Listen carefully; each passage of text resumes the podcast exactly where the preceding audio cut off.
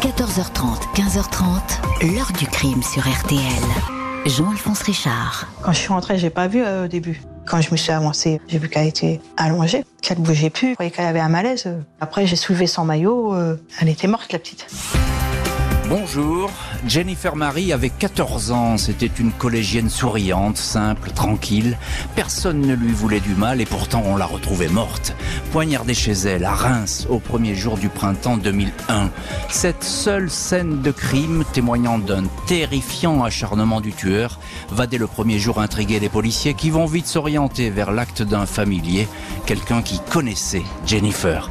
Les pistes et les suspects vont s'enchaîner, en premier lieu la mère ou encore un de ses amants, ou encore un jeune garçon qui vient parfois dans la maison. Autant de mobiles passés à la loupe, mais autant de soupçons qui vont finir par se dissiper, pas de preuves, pas d'indices, des convictions qui finissent par s'écrouler comme un château de cartes. Du coup, c'est la même interrogation qui va revenir en boucle. Mais qui donc a poignardé la collégienne? Et pour quelle raison? Plus de 20 ans après les faits, pourquoi la vérité affleure mais ne surgit pas? Question posée aujourd'hui à nos invités. 14h30, 15h30, l'heure du crime sur RTL. Jean-Alphonse Richard. Dans l'heure du crime aujourd'hui, le meurtre non élucidé de Jennifer Marie. Au premier jour du printemps 2001, cette collégienne est retrouvée morte dans la maison familiale. Elle sortait de cours. Son meurtrier ne lui a laissé aucune chance. Mardi 20 mars 2001, il est 17h30 quand Corinne Coutin pousse la porte de son domicile, une maison récente accolée à d'autres, au numéro 30 de la rue Michel Simon à Reims. Cette femme de 34 ans, divorcée, vit ici avec ses trois enfants, deux garçons, une fille. La locataire ne note rien de particulier en pénétrant dans l'habitation, aucun désordre. Le temps à l'extérieur est frais. Corinne Coutin en profite alors pour mettre une bûche dans le foyer.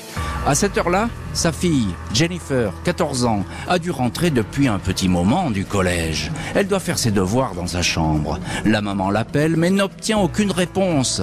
Elle pénètre alors dans le salon et aperçoit la silhouette de sa fille gisant sur le carrelage dans une flaque de sang.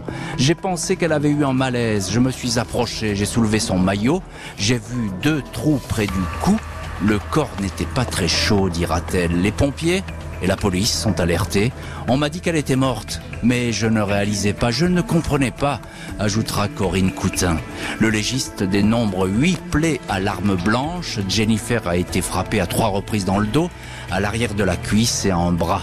Les coups ont été brutaux, deux côtes ont été sectionnées, d'autres coups ont été portés à l'abdomen, un dernier coup a été donné en plein cœur et l'a transpercé. Aucun signe d'agression sexuelle. On s'est acharné, on voulait absolument la tuer, dit un enquêteur. Jennifer était sortie de cours à 15h30. Elle est en classe de 5e au collège Pierre de Coubertin dans le quartier de Cormontreuil. Elle est rentrée à pied chez elle. Le légiste estime que le meurtre a eu lieu entre 16h et 16h20. La police judiciaire de Reims pense que Jennifer Marie, d'un naturel plutôt réservé et méfiant, a ouvert la porte à quelqu'un qu'elle connaissait. Elle a quitté la table où elle faisait ses devoirs, comme en témoignent deux cahiers ouverts étiquetés Histoire et SVT. Pas de traces d'effraction sur la porte d'entrée, les enquêteurs notent que rien n'a été dérobé. Une somme importante, 6600 francs, était facile à trouver dans un tiroir, mais personne n'y a touché. Seule la chambre de la maman au premier étage a été visitée. Des affaires sont sur le sol, un meuble où sont entreposées des cassettes vidéo a également été fouillé, une armoire a été vidée, dissimulée sous un pull vert, il y a là un long couteau de cuisine dentelé, un peu de sang est déposé sur la lame. C'est bien ce couteau qui a tué Jennifer, la seule empreinte qui figure sur le manche est celle de la maman. Le capitaine Jean-Claude Humer, chargé des investigations, estime que Corinne Coutin n'est peut-être pas étrangère à la mort de sa fille. Il retient la description d'une femme qui élève seule ses trois enfants et pourrait être brutale avec eux. On lui a rapporté qu'un jour, lors d'un repas de famille, elle s'est énervée contre son fils aîné et lui a jeté un couteau. Le garçon a été blessé au bras. Le capitaine Humer apprend aussi que Corinne Coutin, qui ne travaille pas, multiplierait les amants. Parmi eux, deux hommes mariés, viticulteurs aisés de la région. L'un d'eux paierait son loyer. Autant d'hommes prêts à entretenir cette femme divorcée qui aime sortir, s'amuser et ne s'en cache pas. Jennifer ne semblait pas toujours apprécier cette vie nocturne. La mère et la fille se sont d'ailleurs disputées la veille du drame au sujet des résultats scolaires médiocres de la collégienne. Corinne Coutin est placée en garde à vue. Elle ne fait pas de mystère de sa vie sentimentale agitée, mais elle dément avoir levé la main sur sa fille unique, belle, gentille, attentionnée. La dispute, la veille du crime, était une simple mise au point, dit-elle. Le lendemain, en cours, Jennifer était tout à fait normale. Corinne Coutin n'est pas surprise que son ADN soit retrouvé sur le couteau de cuisine. Elle l'utilisait régulièrement. Aucune trace ou gouttelette de sang n'est retrouvée sur ses vêtements. À l'heure du crime, elle amenait sa mère chez le médecin, alibi confirmé. Corinne Coutin est relâchée. Je ne comprenais pas ce qu'ils avaient contre moi, dit-elle. Ils voulaient que j'avoue, que je dise que j'avais tué Jennifer. Et voilà donc pour le début de ces investigations, les premiers doutes qui visent spontanément la maman. On va voir que cette femme va avoir bien du mal à se débarrasser des doutes qui la visent. Les insinuations vont continuer à se distiller comme un venin. D'autres pistes vont toutefois surgir. On va même croire avoir touché au but, mais je vous parlerai de tout cela euh, dans les prochains chapitres euh, de l'heure du crime. Pour l'heure, revenons euh, à cette journée du 20 mars 2001, une scène de crime particulièrement euh, glacial. Bonjour Dimitri Ramelot. Bonjour Jean-Alphonse. Merci infiniment d'avoir accepté l'invitation de l'heure du crime. Et vous êtes aujourd'hui euh, bah, dans le studio euh, itinérant de l'heure du crime à la, à la, foire de Chalon. vous êtes journaliste à RTL et vous êtes notre correspondant à Nancy. Vous connaissez parfaitement cette affaire parce que vous l'avez couverte. Alors, je le disais, la scène de crime, elle est, elle est glaciale parce que on a voulu frapper vraiment pour tuer. Oui, puisque ce qui est terrible, c'est que quand la maman rentre, elle ne se rend pas compte tout de suite. Comme vous l'avez dit, elle met du bois dans la cheminée. Donc, euh, en fait, ça rajoute quelque chose, euh, un aspect assez euh, terrible à, cette histoire. Et effectivement, huit coups de couteau à, à plusieurs endroits différents. Il y a une énorme flaque de sang. Elle est chez elle, dans le salon. Manifestement, elle a été dérangée mmh. puisqu'elle avait deux cahiers ouverts à, à côté d'elle. Donc, elle devait être en train de faire ses devoirs. si elle faisait ses devoirs, qu'elle a été dérangée, pas de de traces d'effraction. Donc on commence à se demander si c'est quelqu'un qu'elle connaissait. Peut-être qu'elle a ouvert la maison. Elle a ouvert en familier, sûrement. Bah, c'est probable. Alors, euh, généralement, elle était quand même assez euh, timide, assez réservée, assez craintive, mais il y a quand même des gens qui elle avait entière confiance. Il n'y a pas beaucoup euh, de personnes qui entraient dans cette catégorie, et on se dit que c'est peut-être dans cette dans cette sphère-là qu'il faut chercher, sphère très proche, et donc c'est là-dessus que les enquêteurs vont vont se pencher. Et les enquêteurs, évidemment, ça c'est classique en matière d'enquête criminelle dans ce genre de cas. ils vont se demander si cette jeune fille, cette adolescente, n'a pas d'ennemis si elle n'avait pas été suivie ce jour-là. Oui, c'est ça. Alors, c'est quelqu'un qui est sans problème, plutôt réservé, plutôt euh, timide. Elle est en cinquième, elle redouble la classe. Il n'y a pas euh, réellement de, de, problème. Alors, il y a des remontrances comme tous les parents font à, à leurs enfants, mais la veille où euh, elle est allée au tableau, ce qui est très inhabituel, a levé le doigt pour aller au tableau en classe. Enfin voilà, il y a rien ne permet de dire qu'elle a allait mal. visiblement, la dispute la veille avec sa mère sur les résultats scolaires n'a pas vraiment pesé. Elle avait rompu avec un, un petit ami son petit copain, comme on dit, euh, quelques semaines avant. Donc là-dessus, visiblement, elle n'avait pas de problème, elle ne l'avait pas forcément mal vécu. Donc on cherche clairement qui pouvait lui en vouloir, à qui elle a pu ouvrir, parce qu'on part de, ce postulat. Bien sûr, et on a bien du mal à trouver quelqu'un, à trouver en tout cas une, une piste à ce stade de l'enquête. Bonjour, maître Emmanuel. Bonjour. Merci infiniment vous aussi d'être aujourd'hui euh, avec nous dans l'heure du crime. Vous êtes avocat au barreau de Reims et dans cette affaire, euh, vous avez été l'avocat de Corinne Coutin, euh, la mère de Jennifer Marie. Alors Corinne Coutin, évidemment, dans une enquête comme ça, on s'intéresse toujours à l'entourage en priorité c'est comme ça, c'est pas toujours très agréable pour l'entourage, mais on s'intéresse toujours à la famille. pourquoi est-ce que la mère attire l'attention à ce point-là? Est-ce qu'elle est en garde à vue à un moment donné? Elle attire l'attention pour deux raisons. Euh, d'abord parce que, euh, comme vous dites justement, euh, Jennifer a ouvert à quelqu'un qu'elle connaissait bien. Elle ne s'est pas méfiée. la deuxième raison, c'est qu'on a retrouvé les, traces et les empreintes de la maman sur le couteau. Le couteau, qui était sous une pile de linge. Mm, mm. Euh, en plus, on, on, peut avoir deux lectures, si vous voulez, des coups qui ont été donnés. Première lecture, c'est de dire que c'est quelqu'un qui voulait absolument donner la mort à cette jeune fille.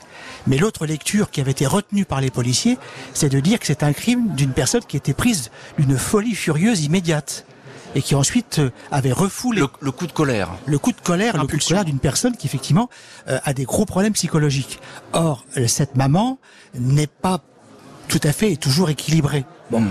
Et on a bien évidemment immédiatement dirigé le tir, si je puis dire, sur cette maman, ce qui était une faute grave de la part des policiers, parce que pendant ce temps-là, on a laissé filer des preuves et des preuves scientifiques importantes. Et ça, on va en parler de ces preuves et de ces pistes. Euh, Dimitri Ramelot, il y a quelque chose de curieux dans cette histoire, parce que seule la chambre de la maman a été fouillée, alors est mise même sans dessous-dessous, et puis il y a le trousseau de clés de, la victime qui a disparu.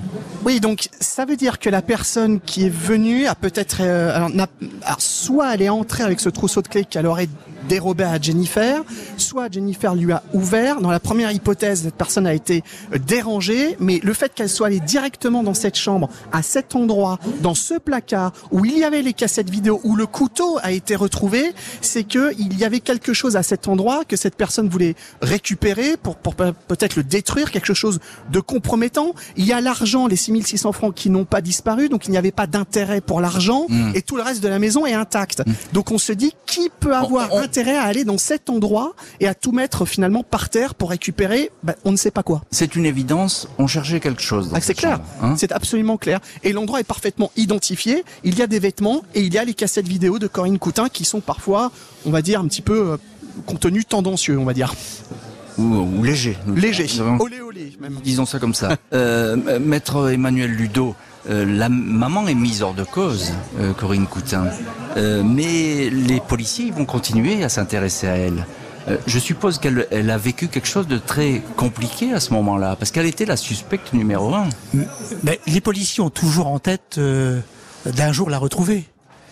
Euh, qu'une piste euh, matérielle, scientifique, va voir le jour et qu'on va pouvoir aller la rechercher. C'est-à-dire que les policiers qui ont abandonné les charges contre elle ne sont pas convaincus, effectivement, que la piste est forcément mauvaise.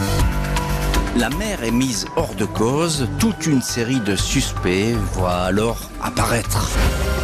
Les policiers ne croient pas à un crime gratuit perpétré par un inconnu de passage rue Michel Simon. Ils restent persuadés que celui ou celle qui a tué Jennifer était un habitué des lieux. Ils connaissaient l'adolescente, la piste du petit copain prénommé Renaud, avec qui elle a récemment rompu et toutefois écarté. Au fil des mois, les enquêteurs s'intéressent à Pierre F, 17 ans, un ami du frère aîné de Jennifer, un garçon pas forcément très recommandable. Il consomme des stupéfiants, le grand frère le reçoit dans une chambre aménagée au sous-sol de la maison. Pierre F. Est un habitué des lieux, il connaît le soupirail qui permet d'entrer et sortir de l'habitation sans se faire remarquer.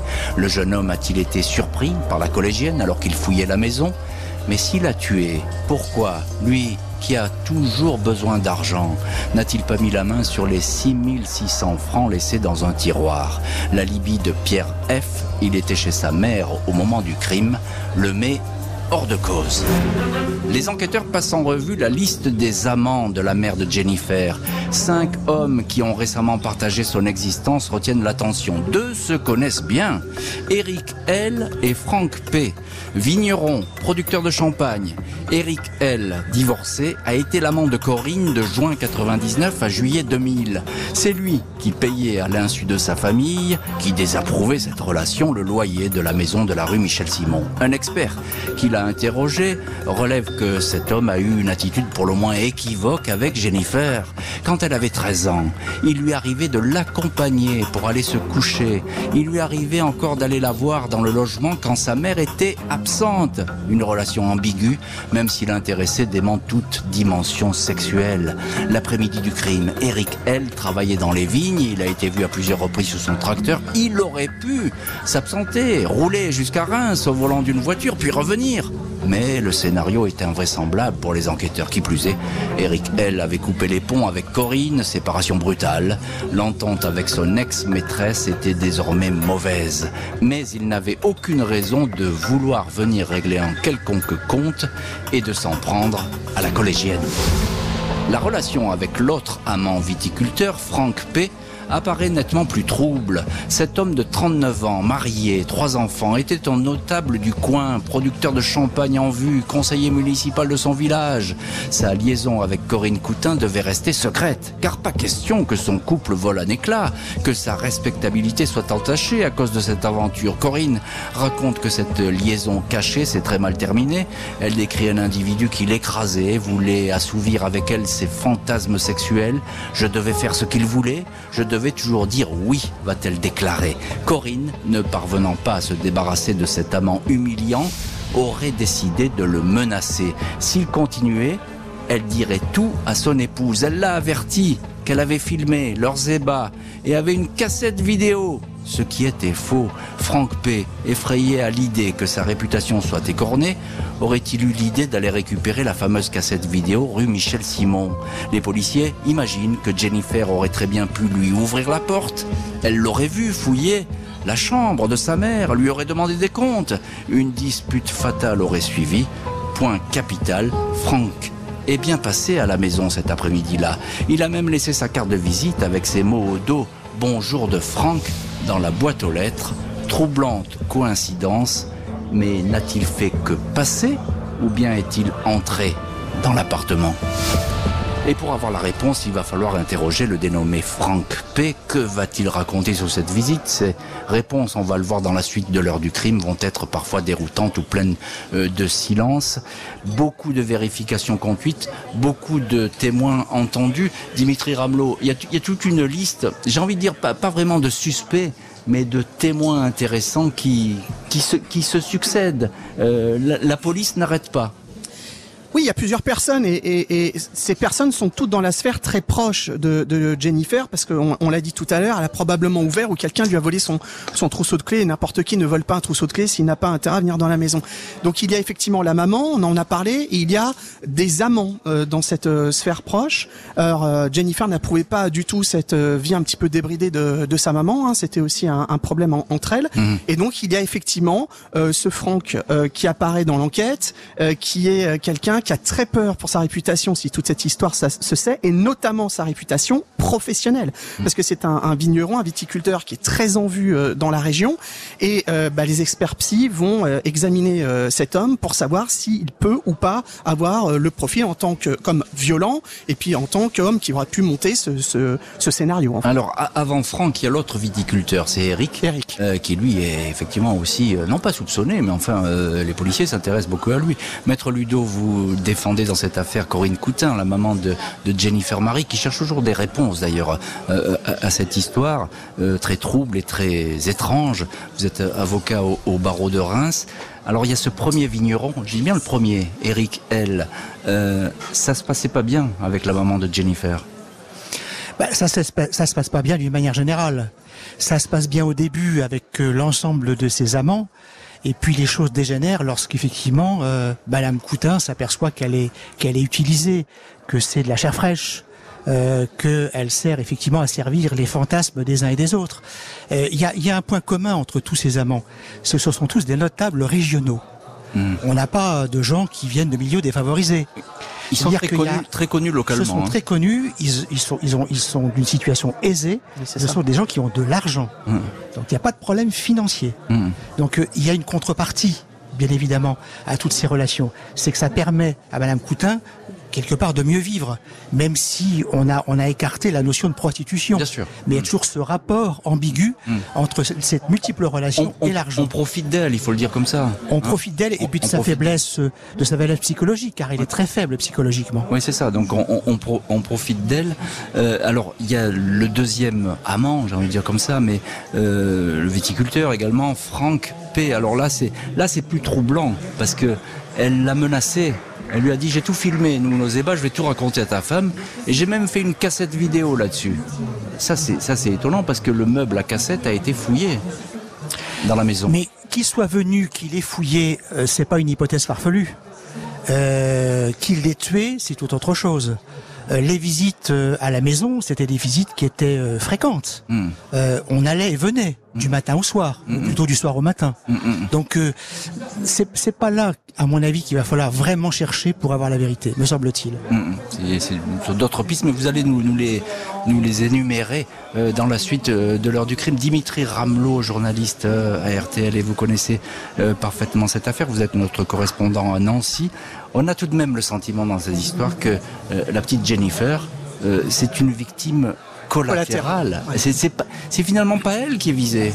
Mauvais endroit, mauvais moment. Hmm. C'est vraiment l'impression qu'on a quand, quand on lit ce, ce dossier, dossier. parce que euh, on l'a dit, elle n'avait pas d'ennemis, personne n'avait euh, rais- aucune raison de- d'en avoir contre elle, de vouloir s'attaquer à elle, de vouloir en plus la tuer, parce que entre menacer et tuer, enfin, je veux dire, il y a quand même, il y a quand Ah, même bah, un monde, oui, et, et on se dit qu'elle a peut-être été finalement gênante à un moment où quelqu'un avait un intérêt à venir dans, cette maison et que pour arriver à, ses fins, cette personne a décidé d'éliminer le témoin et que donc Jennifer Marie était là au mauvais endroit, au mauvais, moment. Euh, en- encore un mot de Dimitri Ramelot, euh, parce que vous la connaissez vraiment bien cette enquête, vous avez beaucoup travaillé là-dessus. Euh, on est à Cormontreuil, hein, c'est euh, un faubourg de, de- de Reims hein, qui, est, qui est très peuplé, très, très animé. Euh, c'est une petite maison parmi tant d'autres. Euh, Il y a des voisins, on voit qui va, qui vient, etc. Euh, Est-ce qu'on a entendu, est-ce qu'on a vu quelque chose? Non, rien du tout. Alors, pas de, pas de, de tir d'arme à feu puisqu'elle a été tuée par, par coup de couteau, hein, vous, vous l'avez dit. Euh, pas, pas de témoin direct, personne qui est extrêmement clair sur qui est venu entrer ce jour-là. euh, voilà, parce que ça s'est passé un après-midi, donc les gens sont pas forcément à la maison, ça travaille, ça à l'école, ça va faire les courses, etc. Et ça a rajouté, si vous voulez, à la complexité de l'enquête. Et finalement, euh, les enquêteurs ont dû se baser sur deux choses les témoignages des principaux suspects qu'on peut bah, bah, qui sont parfois euh, à édulcorer, parce qu'on peut optimiser le discours, mais aussi les preuves scientifiques, et on va le voir, elles sont extrêmement faibles dans cette histoire, et ce qui fait qu'on en est là aujourd'hui. Euh, encore un mot euh, avec vous, maître Emmanuel Ludo. Vous, vous défendez Corinne Coutin, la maman de Jennifer Marie dans cette histoire. Euh, dans quel état d'esprit est la maman à ce moment-là Euh, Il y, a- il y a plusieurs vérifications qui sont faites. Elle, elle dit partout que elle comprend pas, quoi, que elle recherche euh, qui a pu faire ça. Elle est vraiment dans, dans, dans l'émoi, dans l'émotion et l'effroi le plus profond. Il y a, y a le chagrin, bien évidemment. Euh, il y a euh, la colère, surtout. Euh, vraiment la colère contre les policiers qui ont laissé filer euh, effectivement des preuves scientifiques qui étaient des preuves déterminantes. Et on verra que euh, on en a oublié quelques-unes Mhm. et qu'il y a peut-être d'autres pistes qu'il faut creuser, qui sont en train d'être creusées. Franck P., le notable qui redoute le scandale, va bientôt être placé en garde à vue. 17 février 2002, le viticulteur Franck P. est interrogé par les policiers rémois. D'emblée, il déclare « J'ai parfaitement compris l'extrême gravité de cette affaire. Je veux dès à présent vous dire que je n'ai rien à voir avec le meurtre de la petite Jennifer. » Franck P. minimise sa relation avec Corinne Coutin. Une aventure peu sérieuse, affirme-t-il. On lui fait remarquer qu'il est passé rue Michel Simon l'après-midi où la collégienne est morte. Il a laissé sa carte de visite dans la boîte aux lettres. Il a même demandé à son ami viticulteur Eric L, habitué des lieux, d'aller récupérer Dardar cette fameuse carte. Franck P reconnaît être passé au domicile de Corinne. Vers 15 heures, il a sonné, mais personne ne lui a répondu. Il a donc laissé sa carte et est reparti. Un témoin, un maçon qui travaille à proximité, indique avoir vu un homme ressemblant au suspect entre 16h et 16h20. Le viticulteur est incapable de dire où il se trouvait à ce moment-là. Il modifie sa première version. Il finit par indiquer qu'il est repassé une deuxième fois à la maison. Il continue à dire qu'il n'est pas entré dans l'habitation. Ce coup-ci, il n'a même pas sonné car la voiture de Corinne n'était pas là. Je n'ai pas voulu parler de ce second arrêt car j'ai eu peur d'être accusé, déclare-t-il. J'ai menti pour préserver ma vie de famille.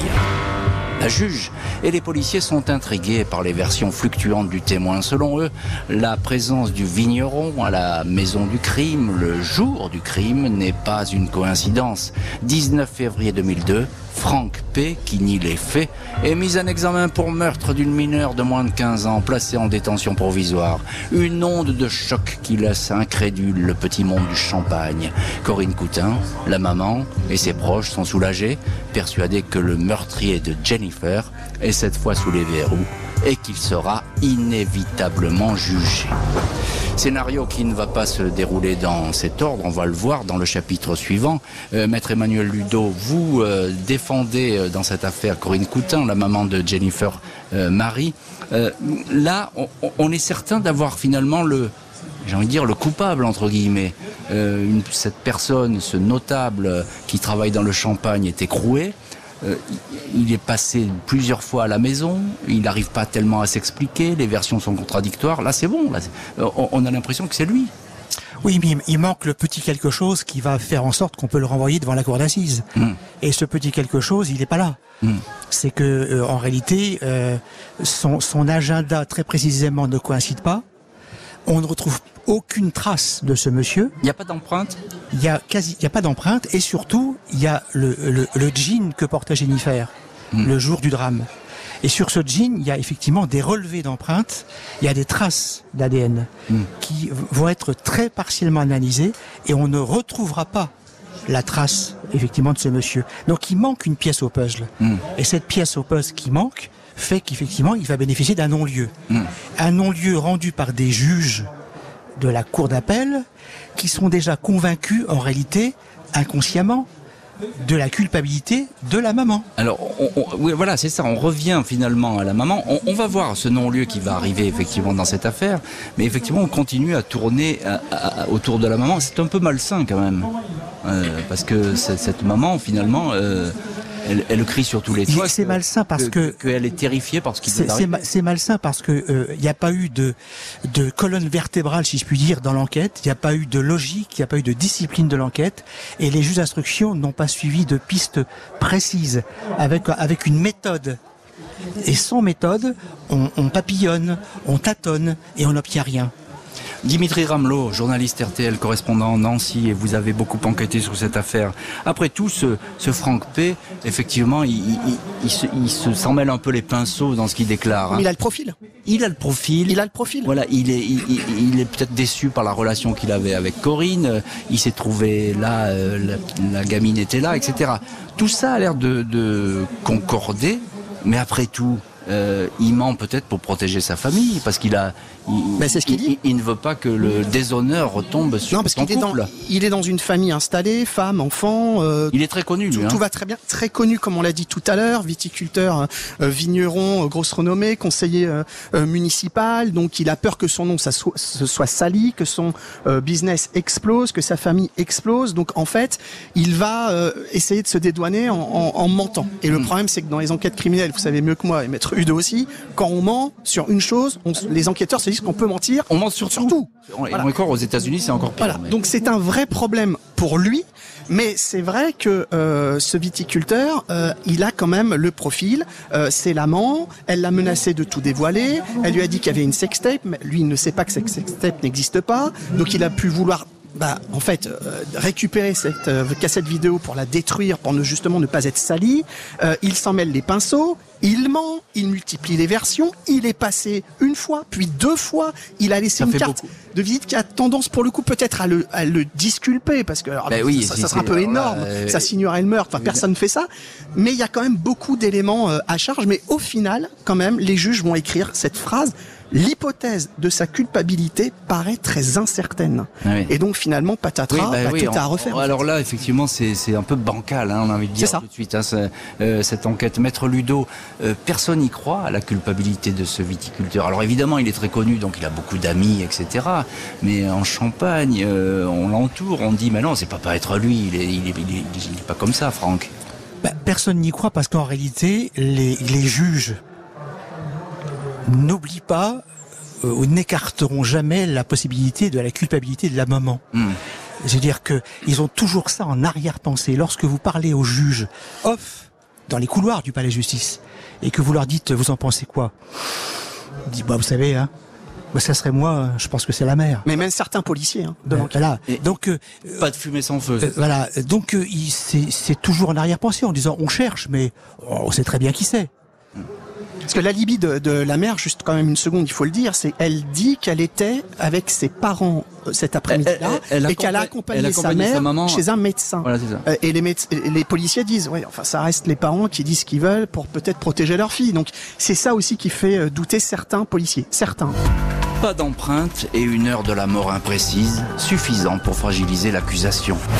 4 juillet 2002, Franck P. est autorisé à quitter la maison d'arrêt. Il reste mis en examen, sa famille et en premier lieu son épouse n'ont cessé de le soutenir, tout comme la plupart de ses amis viticulteurs. Le suspect numéro 1 est décrit comme un homme qui a sans doute maladroitement menti, mais qui est gentil, dévoué, sans antécédent judiciaire. Il n'a pas pu commettre une telle barbarie. Avec cette histoire de cassette, j'avais beaucoup à perdre, mais de là à avoir de mauvaises idées, non, a-t-il déclaré lors de l'enquête. Il a ajouté Je n'ai pas tué Jennifer, même s'il faut que je passe le reste de ma vie en prison. C'est un crime que je n'ai pas commis.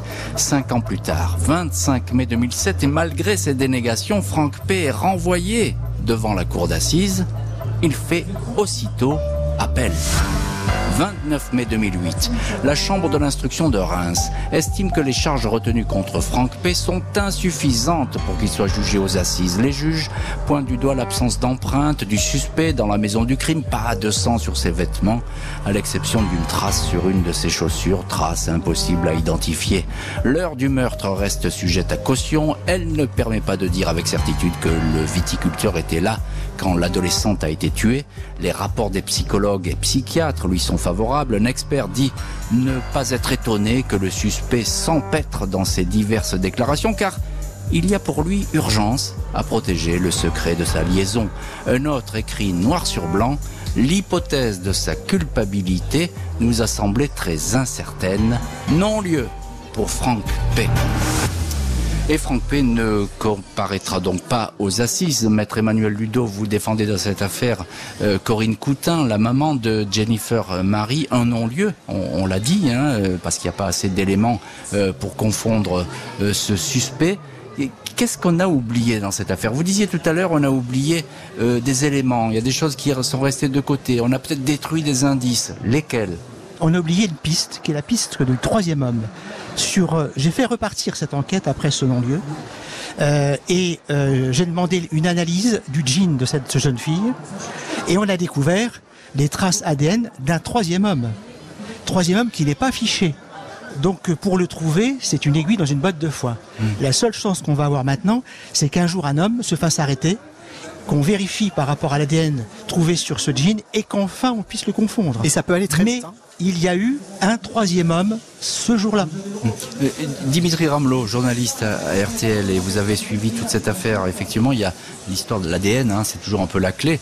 Dé- Désormais, il y a l'ADN de parentèle, la, la généalogie, etc. On peut aller très vite. Et vous dites, on- ça peut aller, euh, ça peut. Mais ça peut aller très vite parce qu'il suffit aujourd'hui d'un accident de, de voiture, euh, la personne, bah, prélèvement ADN, on envoie ça au labo, et puis bip, ça match, et puis bah finalement on a un nom derrière, ce qui ne fait pas un coupable, mais c'est souvent quand même euh, le coupable. Donc ça peut aller très rapidement aujourd'hui. Le fichier est, astronomique. euh, au moindre euh, conflit de voisinage, accident de voiture, etc. Vous pouvez avoir, un- vous pouvez subir un prélèvement ADN. Donc ça peut aller effectivement extrêmement rapidement. Mais il y a d'autres traces ADN qui ont été retrouvées dans cette maison et qui forment l'espoir aujourd'hui. Alors euh, dites-nous comment alors, ça se présente. bah, alors déjà, la carte de visite que euh, Franck a laissée dans, dans la carte, Dans la boîte aux lettres. boîte aux lettres, a été retrouvée sur un frigo et au bas de ce frigo, il y a une tache de sang. Première chose qu'il faut exploiter. Et il y avait aussi une tache de sang sur une armoire, la fameuse armoire. Cette trace Dans de la sang- chambre. Oui, cette trace de sang a été euh, envoyée au labo. Ça n'a rien donné. Cette trace de sang a été détruite pour les besoins euh, de l'analyse. Donc, comme disait maître Emmanuel Ludo tout à l'heure, il y a des choses qui existaient et qui n'existent plus aujourd'hui, des prélèvements scientifiques ADN qui peuvent peut-être quand même rendre la chose encore un petit peu plus difficile. Alors, si je vous écoute bien, il y a encore des possibilités de, de trouver quelque chose dans cette enquête qui paraissait totalement close. Oui, Emmanuel parce que Ludo.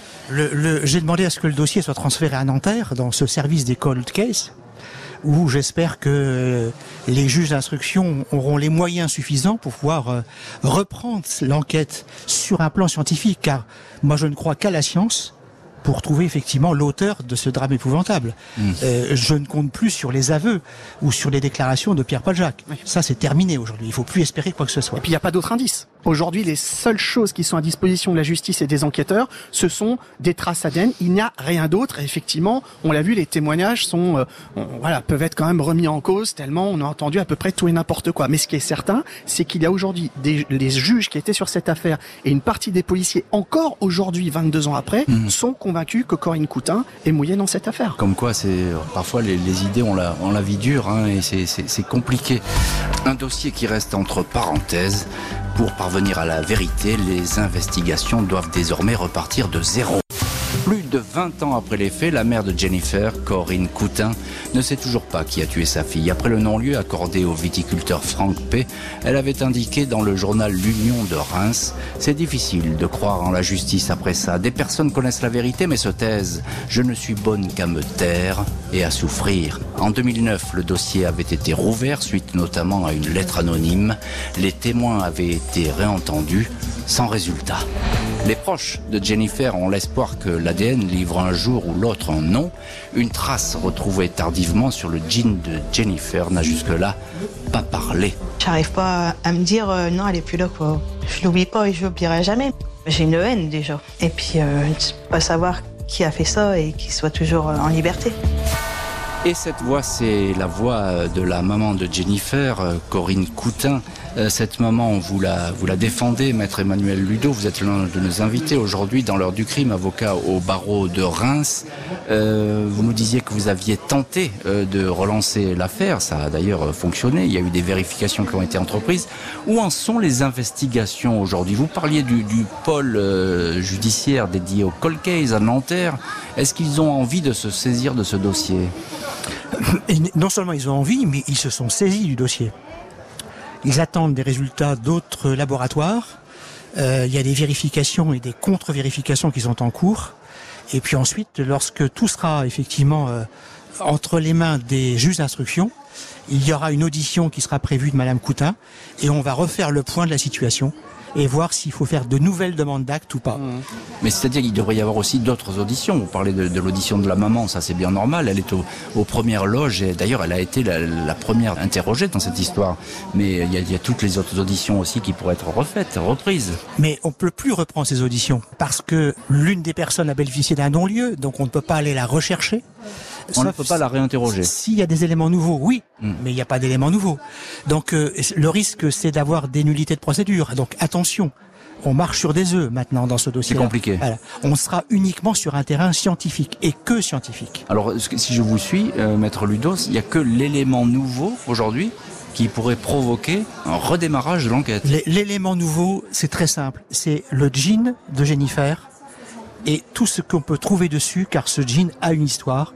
Maintenant, il faut faire parler le jean. Hmm. Et il faut des moyens pour le faire parler. Donc ça c'est une histoire de laboratoire et une histoire fait. de volonté Absolument. euh, judiciaire pour y parvenir. Dimitri Ramelot, euh, euh, journaliste à RTL, et vous, vous connaissez bien cette affaire, vous l'avez suivi. Euh, Il y a un témoignage aussi qui peut toujours surgir. Parce que là, il n'y en a pas eu des témoignages dans cette affaire, mais après tout, euh, de témoignages de la personne qui sort de nulle part, mais qui donne suffisamment de détails pour qu'elle soit crédible, parce que ce sont des détails qui ne seraient connus par exemple que des enquêteurs, il n'y en a pas eu. Ça arrive, c'est rare, mais c'est quelque chose sur lequel effectivement les enquêteurs peuvent compter. Il y a quand même, à mon avis, moi, deux chances de pouvoir y arriver. La première chose, c'est que euh, on va avoir des enquêteurs nouveaux sur un dossier qu'ils ne connaissent pas, et à un moment peut-être que l'un d'entre eux va avoir une idée, une piste à suivre euh, que les enquêteurs là, de l'époque n'auraient pas vu. vous parlez du pôle des cold Le cases. poste d'école, euh, euh, exactement.